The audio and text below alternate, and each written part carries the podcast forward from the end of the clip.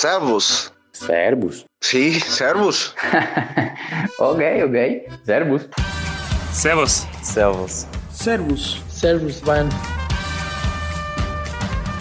Servus Bayern. Servus. Servus. Servus Bayern. Servus Bayern, el podcast del Bayern Múnich en español. Hallo, hallo, herzlich willkommen zum Servus Bayern.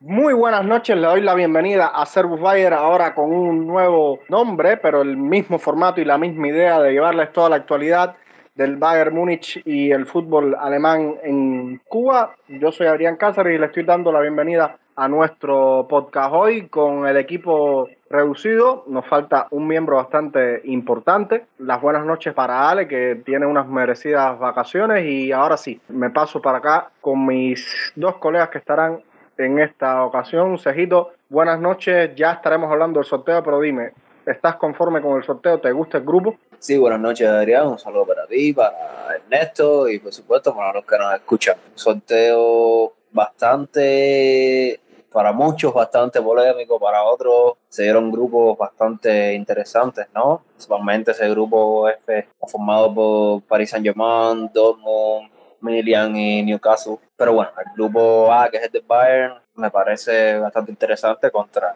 digamos que el máximo rival sería Manchester United. Y bueno, después con el Copenhagen y el Galatasaray como los otros dos rivales que quizás un escalón por debajo, pero tanto con el Galatasaray que se reforzó muy bien. ¿eh? Los tres equipos, o sea, los tres principales equipos de Turquía tuvieron muy buen mercado de fichaje, Galatasaray, Fenerbahce y Besiktas, así que bueno, más adelante estaremos profundizando más en lo que sería este tema. Sí, un, un, grupo bastante interesante y asequible. Ernesto Servus, no sé qué impresión te dejó este sorteo de Champions en general para los equipos alemanes y por supuesto para nuestro Bayern. Servus, Adrián, Sergio, para todos los que nos escuchan, pues sí, yo creo que eh, 50 y 50, hay que decirlo así, de los cuatro equipos que eh, participantes, de los cuatro representantes de Alemania en la próxima Champions, hay dos que yo creo que salen con el cartel bastante amplio, con las papeletas para estar en los octavos de final y otros dos que realmente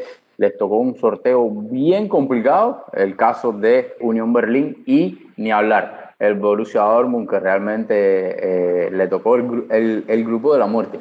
Hay que, hay que decirlo así, el Leipzig más asequible, yo creo que en sus manos está el clasificar, eh, al igual que en la pasada temporada, un grupo bastante donde no debe tener muchas complicaciones. Y bueno, nuestro querido Bayern, que realmente yo creo que más allá del Manchester United y de que el Galatasaray se ha reforzado muy bien, yo creo que no debe tener problemas porque ha creado ha conformado y está aún conformando una plantilla que evidentemente está preparada y quizás eh, por nombres es una de las mejores del mundo para no ser absoluto, top 2, top 3 fácilmente y está eh, realmente equipada para pelear por eh, la Champions y el primer paso tiene que ser salir de esta fase de grupos quizás como líder eh, para entonces adentrarse ya en los octavos de final y bueno, y lograr el ansiado objetivo que es levantar Torrejón. Muy, muy de acuerdo contigo, ya estaremos hablando más adelante sobre lo que es el Bayern en, en Champions, lo que debe ser esta fase de grupo. Ahora nos metemos en lo que fue el primer partido del Bayern en casa en la temporada victoria relativamente cómoda, tres goles por uno frente al Augsburg, un juego bastante parecido a lo que se vio en Bremen, la diferencia estuvo quizás en ese gol concedido en el último tramo del partido producto de la relajación, Cejito, doblete de Harry Kane, un autogol provocado por Leroy Sané que por lo menos hasta ahora eh, está cumpliendo y está dejando las mismas buenas sensaciones que ha dejado siempre a inicio de temporada. Bueno, Adrián, sí, eh, como mencionabas, este fue el primer partido del Bayern en el Allianz Arena. Bueno, el primer partido liguero en el Allianz Arena, aunque la gran mayoría de nosotros quiera olvidar lo que sucedió en el primero en realidad. Bueno, nada, creo que fue un buen partido del Bayern. Todavía hay muchísimas cosas por mejorar, ¿no? O sea, muchas imprecisiones en el toque en el centro del campo. Sigo viendo que es como el punto más débil del equipo. Me parece en ocasiones que al Bayern se le hace muy complicado, muy complicado a los centrocampistas dar pases que rompan línea, hacer pases que dejen más parado al centro del campo rival y que esto provoque que los defensores centrales tengan que salir de sus respectivas posiciones, cosa que nos hacen a nosotros, o sea, le hacen a Bayern constantemente pases diagonales por el centro del campo y no había un solo centrocampista de Bayern que pudiera interceptar los pases. Goretzka siempre estaba más parado, Kimmich siempre estaba más parado. Entonces, esto es lo que causa que los centrales tengan que subir a cortar estos balones y se quede el espacio atrás. Y es donde vienen los contragolpes y es donde vienen los problemas. Así que creo que es por ahí por donde viene el tema del centrocampista de contención, que sí ratifico que es más que necesario y bueno, supongo que más adelante estaremos ya hablando de los nombres y tal. Eh, ya volviendo al partido, un muy buen partido de Harry Kane. El entendimiento que se mostró con sus compañeros y tal, creo que va, va mejorando poco a poco. Que me llamó mucho la atención que Thomas Tuchel no lo utilizó como punta de lanza en sí. O sea, Bayern estaba jugando como con un 4-4-2. En el primer tiempo eran Harry Kane y Serge Gnabry jugando los dos, compartiendo la, la punta, y Leroy Sané y Coman por las bandas, pero había momentos en los que era prácticamente un 4-3-3, o sea, era Harry Kane que daba como extremo por izquierda, Gnabry quedaba como delantero centro, Sané como, como extremo por derecha, y entonces Kingsley Coman entraba como un interior por izquierda. Entonces me, me, parece un movimiento bastante interesante por parte de Tuchel el hecho de que Harry esté jugando en esa posición que en muchas ocasiones recibió el balón en esa posición como extremo por izquierda. Harry no es un jugador que te pueda provocar el desequilibrio, que te pueda aportar Coman, que te pueda aportar Sané, que te pueda aportar Nabri.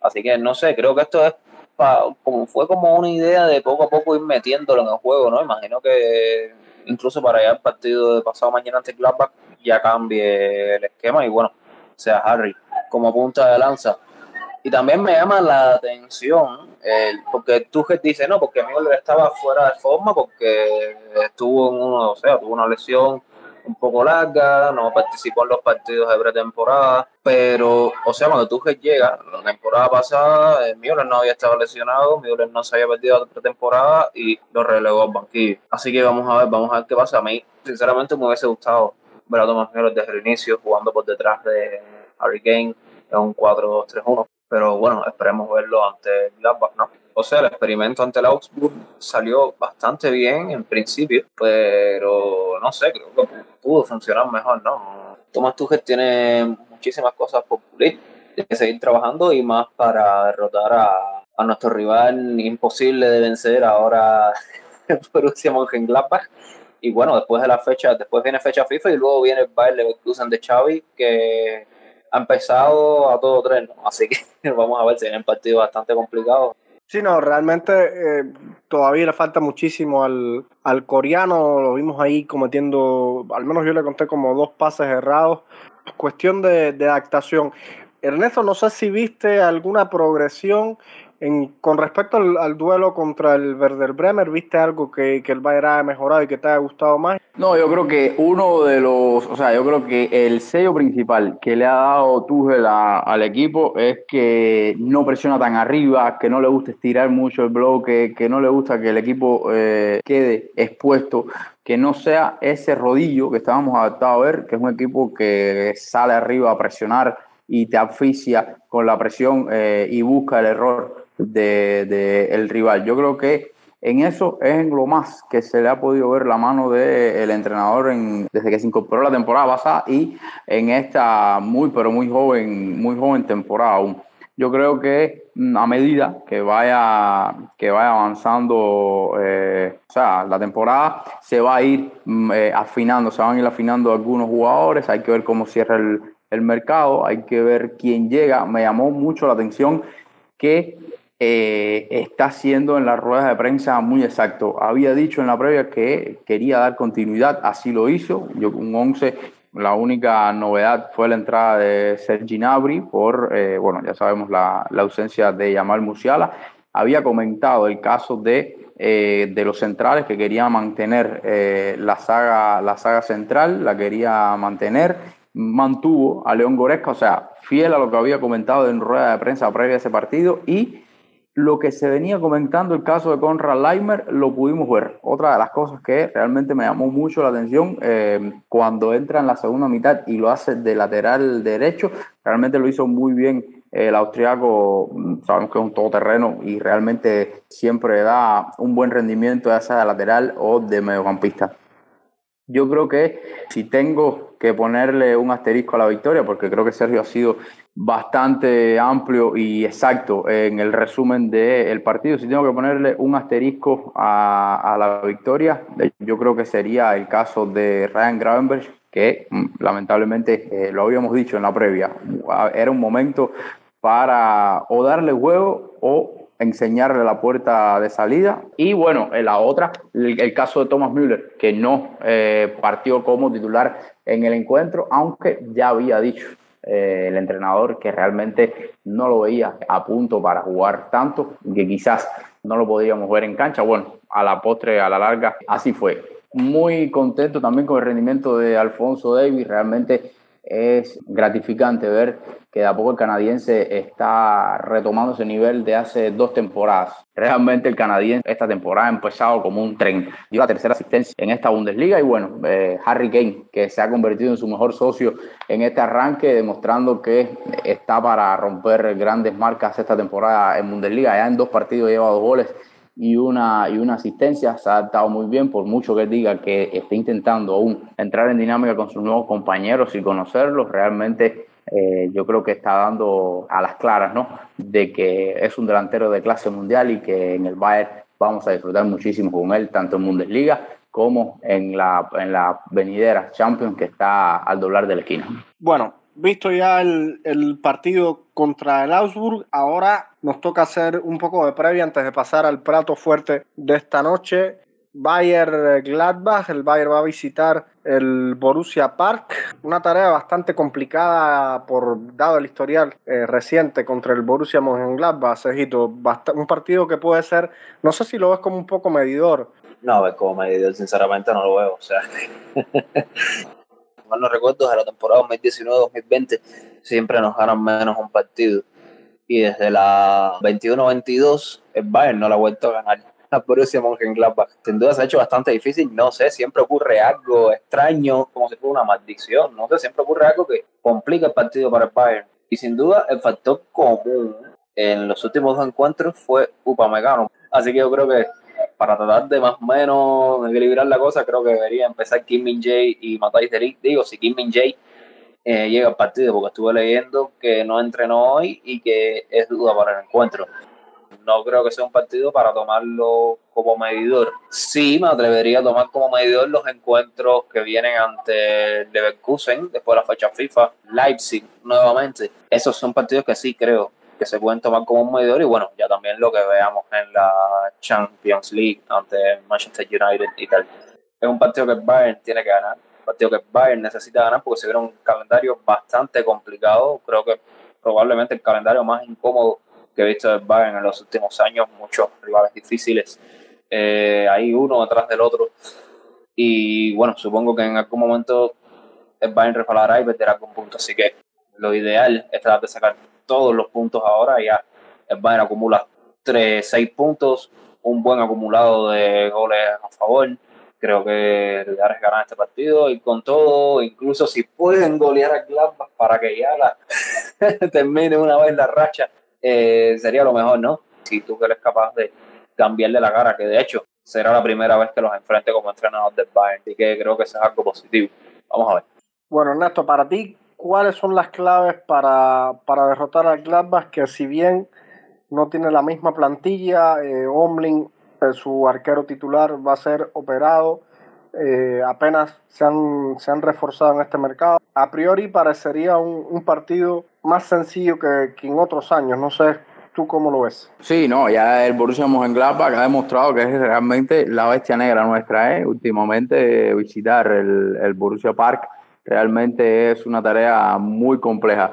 A lo que decía Sergito, no, no solo el, eh, después del de, el parón, hay que agregarle a esos rivales que él mencionaba, la Champions, porque ya entra el Leverkusen, pero esa semana ya se inicia la, la, primera jornada de la fase de grupos de la Champions. O sea que el calendario realmente se va a apretar para, para el Bayern. En cuanto a, al partido, eh, yo creo que más allá de los últimos resultados sería una enorme, hiper, mega, recontra sorpresa si el Borussia Mönchengladbach logra derrotar al Bayern. En los primeros dos partidos, el conjunto de Gerardo Seoane ha permitido siete tantos, cuatro le encajó el Augsburg y tres el, el último fin de semana el conjunto del Bayern Leverkusen, que por cierto le dio realmente un baile al conjunto de los potros. Yo, mm, a mí me cuesta mucho trabajo pensar, reitero que el, que el Gladbach vaya a, quisiera, eh, o sea, a, a, sacarle al menos una victoria al Bayern. Ya sabemos lo que representa este rival. Al Bayern en otras ocasiones se le ha hecho muy complicado.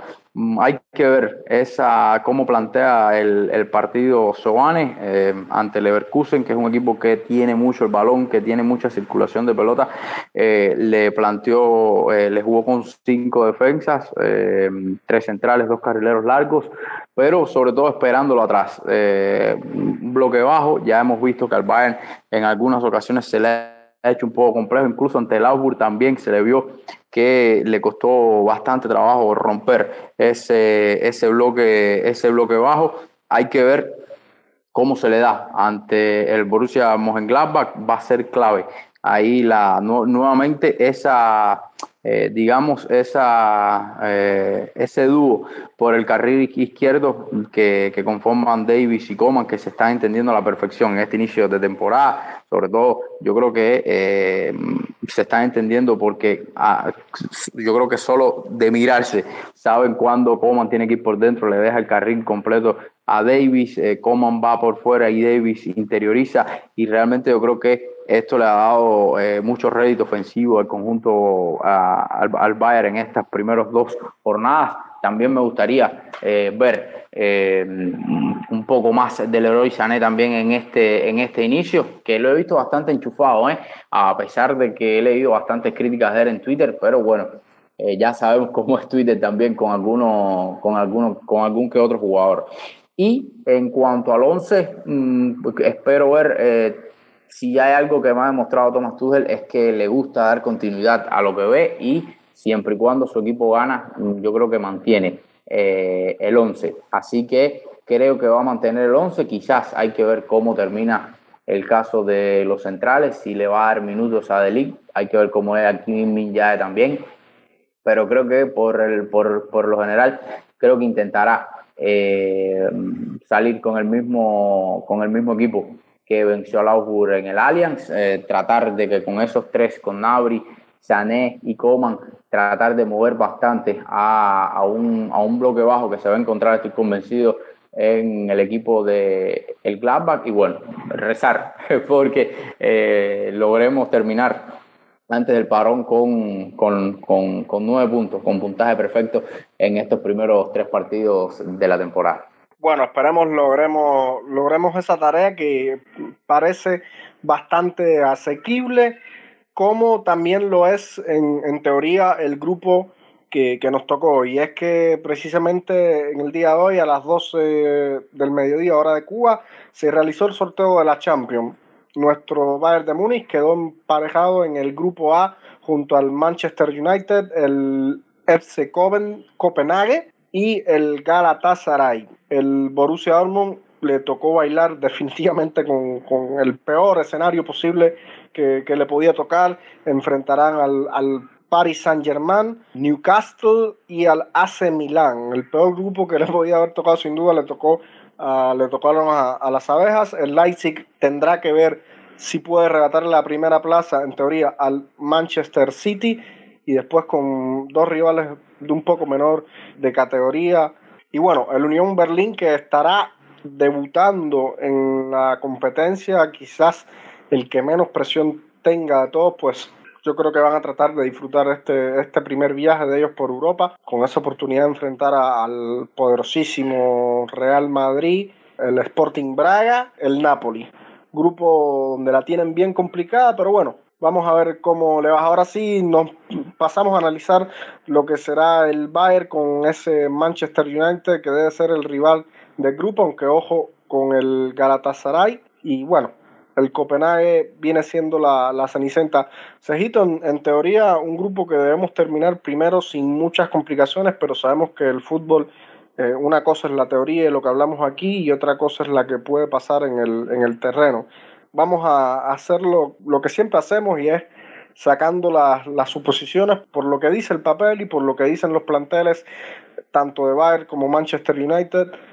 Salimos como amplio favorito para ganarnos la primera plaza del grupo, ¿no? Sí, Bayern sin duda máximo favorito para llevarse la, el primer lugar en el grupo. Que bueno, ya no veo esto como algo positivo, ¿no? Para la temporada pasada, lo que en el grupo la muerte entre el el Inter y el Victoria Pilsen termina con un paso perfecto, ganando todos los partidos y bueno, después le toca en octavos de final el Paris Saint Germain, en cuartos de final el Manchester City y si terminaban venciendo al City iban a enfrentarse el Real Madrid en semifinales. O sea, ya no veo que sea algo muy positivo terminar primero de grupo si vemos que el Inter terminó de segundo y bueno, al final terminó enfrentando. Si mal no recuerdo, el camino hacia la final fue Porto, Benfica y Milán. O sea, pero bueno, ya, poniéndonos serio, sí, creo que Bayern tiene que ir a por todo, tiene que tratar de ser primero del grupo. Eh, Manchester United, como ya decía al inicio, creo que es el rival más eh, difícil en el papel. Pero bueno, la plantilla de Bayern es superior al United, superior al resto de los grupos. Y si, si se concreta lo que se está cocinando, creo que incluso el plus sería más grande tras la llegada de Harry Kane, Laimer, King, Guerreiro y tal. Para hacer la plantilla de Bayern, digo yo, una de las, no sé, top 3 de Europa. Así que nada, ese partido ante United va a ser bastante interesante, sobre todo en Old Trafford. Ante Copenhagen, Copenhagen es un equipo que, o sea, el papel es la cenicienta, como tú decías, el equipo más débil, pero es un equipo que siempre lucha, un equipo que trabaja hasta el final y por ejemplo, el año pasado fueron capaces de sacarle un 0-0 Manchester City y cuidado, ¿eh? son estos equipos que se atraviesan. Pero bueno, el otro que sí me preocupa más que el Copenhagen es el Galatasaray. Galatasaray ha tenido un mercado de fichajes muy interesante. Ficharon a Ziyech, Zaha, eh, Icardi terminó firmando un contrato permanente. Hicieron unos cuantos, unas cuantas incorporaciones bastante interesantes que creo que le aportan muchísimo a un club que creo yo que ha dado como un salto de nivel, ¿no? O sea, estos jugadores que emigraron a la Liga Turca esta temporada, creo que la Liga Turca este año va a estar un poco entretenida, ¿no? Creo que hay que mantener un ojo ahí, ojo, y no termine el Galatasaray colándose en los octavos de final, ¿no? Pero bueno, vamos a ver, vamos a ver, creo que sí, sin duda Bayern debe terminar primero de grupo, pero creo que no es tan fácil como parece así a, a simple vista. Tan fácil no es, como tú decías, la diferencia de plantilla invita a pensar de que, de que es una tarea bastante accesible para, para los muchachos de Tuchel. El resto, no sé cuáles de los rivales tú crees que sean la, la oveja negra del grupo. ¿Quiénes son los que, los que realmente piensas que le puedan, que puedan preocupar? Eh, Manchester United siempre va a ser un clásico europeo, Bayern Manchester United, y nunca va a ser suficiente para vengarnos por aquella final de 1999. Así es, yo creo que es uno de los clásicos europeos, eh, efectivamente, el Manchester United eh, en la retina de muchos queda. Yo creo que cuando se habla de los partidos eh, de Bayern contra Manchester United, se menciona el nombre de Old Trafford, yo creo que para todos nosotros lo primero que nos viene a la mente es aquella volea de Arjen Robben que, que, nos metía en aquel momento en, en, cuartos de final, si mal no recuerdo, de, de, aquella, de aquella Champions. Hay un dato curioso en este grupo y es que los cuatro participantes son los que más eh, participaciones, eh, valga la, la, redundancia, ¿no? si se quiere, eh, tienen por sus países en Champions. El Bayern por Alemania, Copenhague por Dinamarca, Galatasaray por Turquía y el Manchester United con 25 por eh, Inglaterra. Aquí, evidentemente, hay que ver el United luego de mucho tiempo sin estar en Champions, cómo, cómo le entra a esta, a esta competición. Eh, está teniendo algunos problemas en el arranque de la temporada en Premier y eh, hay que ver realmente cómo eh, puede, puede ser esos, esos duelos ante el conjunto de los Red Devils. Evidentemente, el rival a batir es el conjunto de Eric Ten Hag, que por cierto eh, ya va a ser uno de los, de los morbos ¿no? que tenga este, este partido, porque recordar que Eric Ten Hag fue entrenador del FC Bayern amateur, así que que prácticamente se puede decir que va a regresar a casa. Recordar, bueno, eh, un repaso rápido por lo que por los por los rivales. El United, eh, como ya decía, eh, tiene un global de tenemos el Bayern tiene ante ante el United un global de cuatro victorias, cinco empates y dos derrotas. Ante el Copenhague mm, se han enfrentado en un par de ocasiones. la primera ganó eh, por allá por el año 91-92, el Copenhague derrotó 6 a 2 al Bayern y luego en Múnich el, el Bayern derrotaba 1-0 al conjunto danés. Y bueno, y el Galatasaray que eh, se han enfrentado, solo se han, enfrentado una vez eh, y fue hace más de 50 años.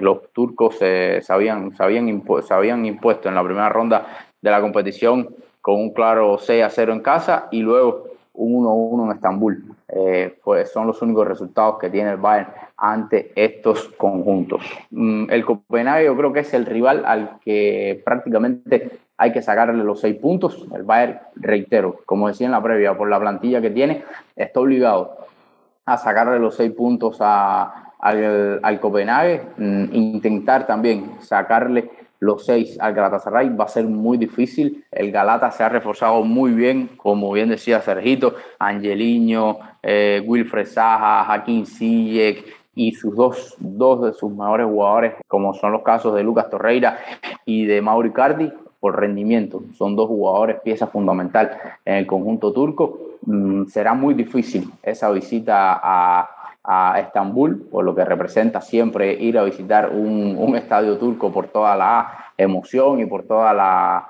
eh, el ambiente que se crea en torno a los estadios en Turquía, pero yo creo que está en condiciones el Bayern, reitero, de pasar como primero de, de grupo, es superior en plantilla a los tres rivales que le toca. Si realmente quiere demostrar que está para ganar la séptima, pues bueno, tiene que empezar ahora eh, en las fases de grupos, dar un golpe en la mesa y pasar como líder de grupo, dejando buenas sensaciones, más allá de que eh, el sorteo es una caja de sorpresa. Ya daba el ejemplo Sergito del el Inter, eh, pero bueno, realmente eh, yo creo que siempre es bueno ganar y dejar muy buenas sensaciones. Rival a, el rival a batir, evidentemente el Manchester United, pero el Bayern por, por plantilla, por lo que está fichando, mm, por lo que debe llegar, eh, yo creo que tiene todas las papeletas para pasar como primero en el grupo porque es superior a los tres equipos eh, que comparten el grupo A. Mezcla de superioridad y de suerte, que es lo que necesita generalmente el equipo campeón de, de la Champions y una Champions que tiene como debutante al Unión Berlín, que lo estará haciendo un grupo súper complicado, pero agradable para, para, el, para el aficionado que conoce cómo ha evolucionado este modesto Unión, Unión Berlín desde que ascendiera hace unos cuantos años de la Zweite Bundesliga a la actual competición del máximo nivel. De a poco los Unioners se van desplazando hacia, como, hacia la élite, por lo menos del fútbol alemán. No sé si ustedes eh, coincidirán conmigo, pero el salto de categoría eh, es, es bastante evidente. Desplazaron a un histórico Hertha Berlín como el mejor equipo de la capital alemana y su mercado ha sido bastante interesante. Haciendo un resumen para ir cerrando con la actuación de, los equipos alemanes en Champions, eh, no sé si concuerdan conmigo, Sergito, Ernesto, que por lo menos lo que es el Unión Berlín podría tratar al menos, si bien no de pasar a, octavos que, lo van a intentar, pero teniendo un grupo al Real Madrid, al vigente campeón del calcio, el Napoli, que si bien no tiene a Stefano Pioli, que fue quien, quien cimentó ese grupo, tienen ahora a, a, Rudy García. Por plantilla, incluso el Napoli supera muchísimo a los alemanes. Pero bueno, no sería una locura pensar en esa tercera plaza a disputarla al Braga por eh, Europa League. En el caso del Borussia Dortmund, Hoy casualmente hablaba con Adiel en su podcast bajo el travesaño. Un saludo a Adiel. realmente el Dortmund en estos momentos la tiene toda para quedarse. Ni siquiera en Europa League. Salvo épica y un trabajo increíble de, de Terzic porque el mercado realmente no ha sido muy ilusionante para, para las abejas. No creo, no creo que puedan pasar ni siquiera Europa League teniendo en, en, un grupo tan complicado como Paris Saint Germain, eh, el Milan, que si bien no es de las mejores plantillas de Europa, ya de a poco se va insertando ¿no? en la élite europea con, con buenos refuerzos, y el Newcastle que no solo a golpe de chequera, sino a golpe de fútbol lo ha hecho. En el otro caso, el Leipzig sí ya un poco más relajado, es junto a Bayern el otro que debe avanzar. Ahí la cuestión es si logrará sacar la primera posición al, Manchester City. Eh, también se han reforzado muy bien y tienen a otros dos rivales bastante accesibles.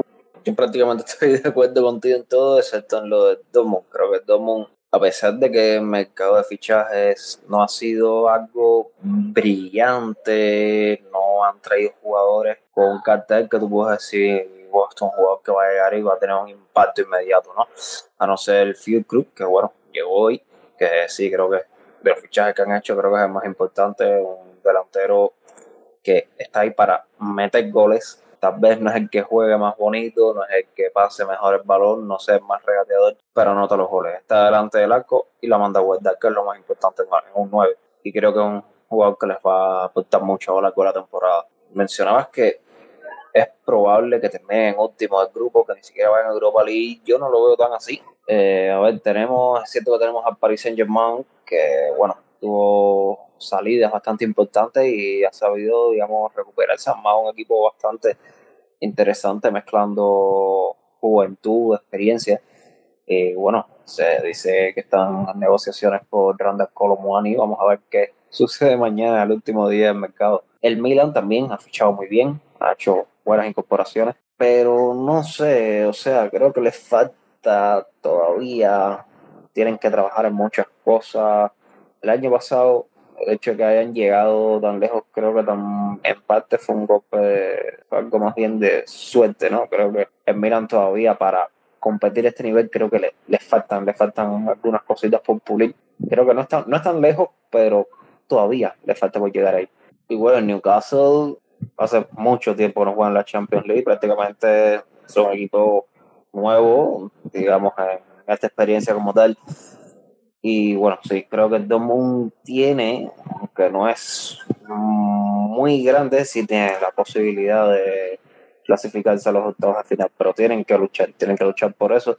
Y bueno, también tienen que tratar de mantener el equilibrio entre las Champions y la Bundesliga. Por otra parte, el Leipzig, el Leipzig tiene ese grupo con el City, el Young Boys y el Estrella Roja.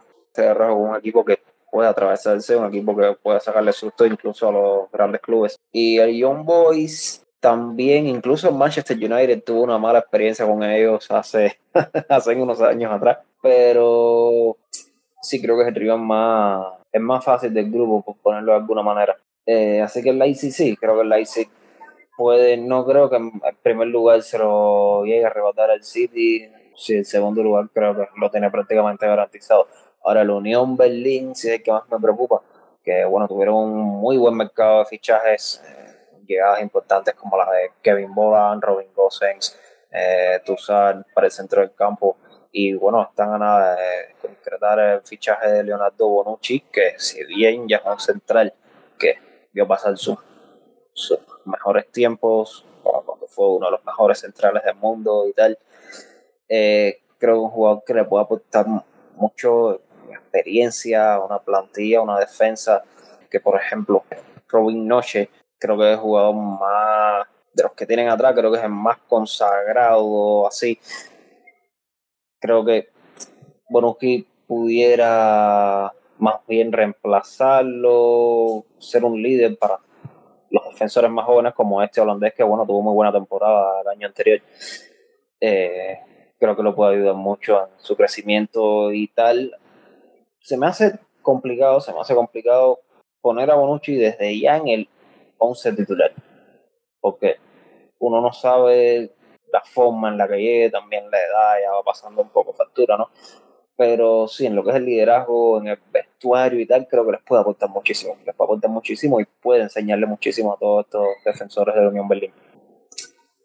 La primera vez que van a ir a la Champions League, no tienen experiencia, se van a enfrentar a equipos como el Real Madrid, que, bueno, es el rey de las Champions, el Napoli, que, bueno, la temporada pasada estuvo muy bien, ya mencionabas tú que se fue Spalletti, se fue Kim Min Jae, que fue su mejor defensa, creo que sí, el Napoli todavía le queda equipo para dar pelea en las Champions, el Unión también es un equipo que se puede atravesar y tal, en fin, sí, creo que el puesto de Europa League sería lo, lo lógico, ¿no? Pero yo no descartaría de todo que estén hasta la última hora ahí peleando, a pesar de que esta va a ser su primera vez en la gran competición europea.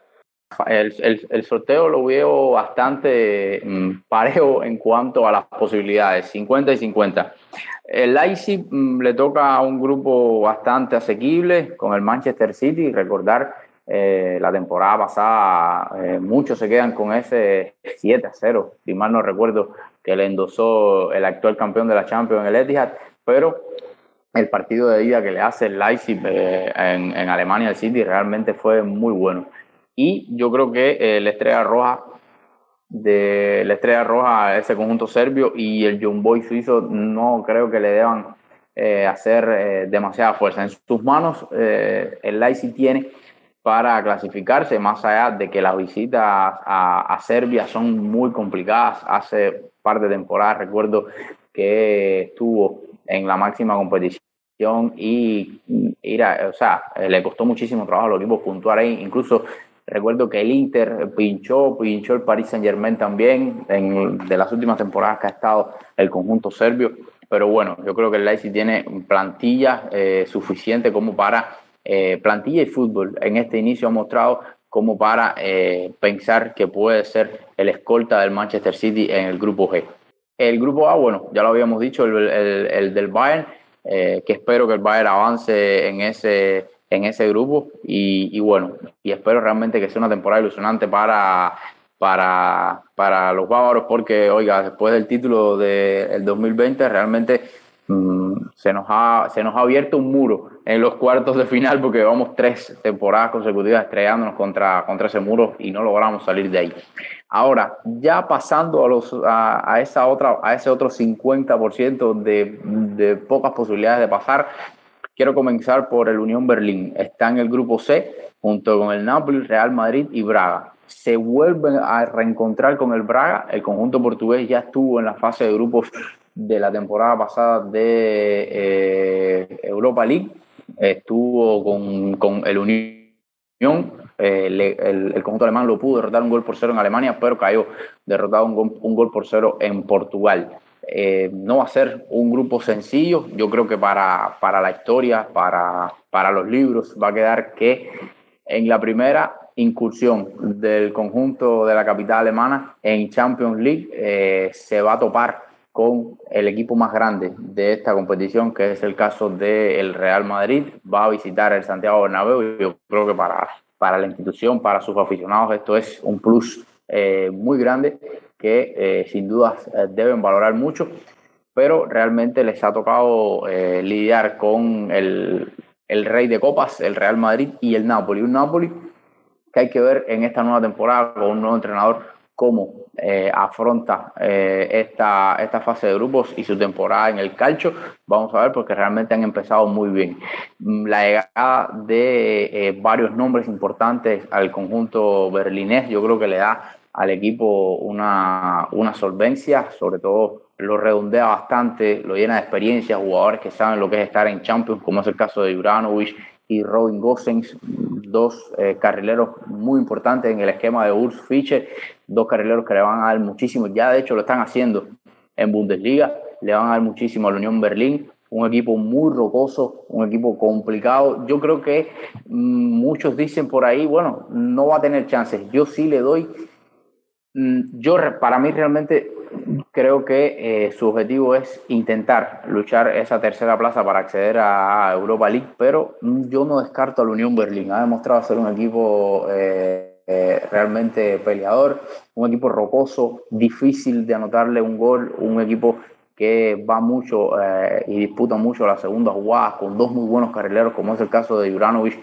y de Robin Gosens. Yo creo que si tiene algo en contra de esta Unión Berlín es que va a jugar los partidos de Champions en el eh, Olympia Stadium de Berlín. Si mal no recuerdo, su primera participación en Europa fue en la Conference League en ese estadio y se quedan en fase de grupo. Sin embargo, jugando en su estadio eh, el, el, el, Arte en Forsteray, eh, realmente mm, la temporada pasada logran clasificar en Europa League porque sabemos que es un estadio pequeño y muy complejo. O sea, yo creo que si hay algo realmente que tiene en contra en esta Champions el conjunto berlinés es que lamentablemente no puede jugar en su estadio la, esta, la máxima competición europea y quizás eso termine pasándole factura. Y eh, para concluir, bueno, el grupo F, el grupo de la muerte, el Paris Saint Germain, Milan, Newcastle y Borussia Dortmund. A mí el Dortmund me deja muchísimas dudas, pensé que podían eh, reinvertir el dinero que dejó Jude Bellingham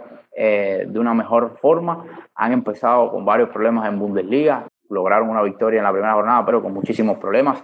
Aquí me cuesta mucho trabajo pensar que va a clasificar, mínimo que intente pelear por ese tercer puesto. Realmente en plantilla no lo veo eh, muy por encima del de, el resto, separando el Paris Saint Germain.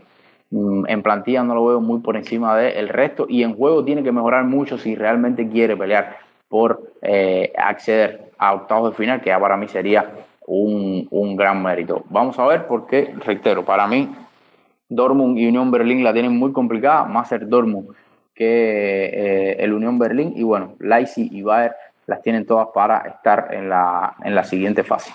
Faltará ver qué sucede en, cuando se termine la fase de grupos para ver qué tan aceptados estamos. Por ahora yo creo que ya barrimos todos los temas que teníamos para la noche, si bien también hoy salió la convocatoria de Hans Dieter Free, pero bueno, eso nos da para el próximo episodio cuando lleguen los amistosos internacionales Japón y Francia. Una convocatoria donde resalta la presencia de Musiala lesionado, pero bueno, como bien decía, eso lo, lo tocaremos un poquitico más adelante.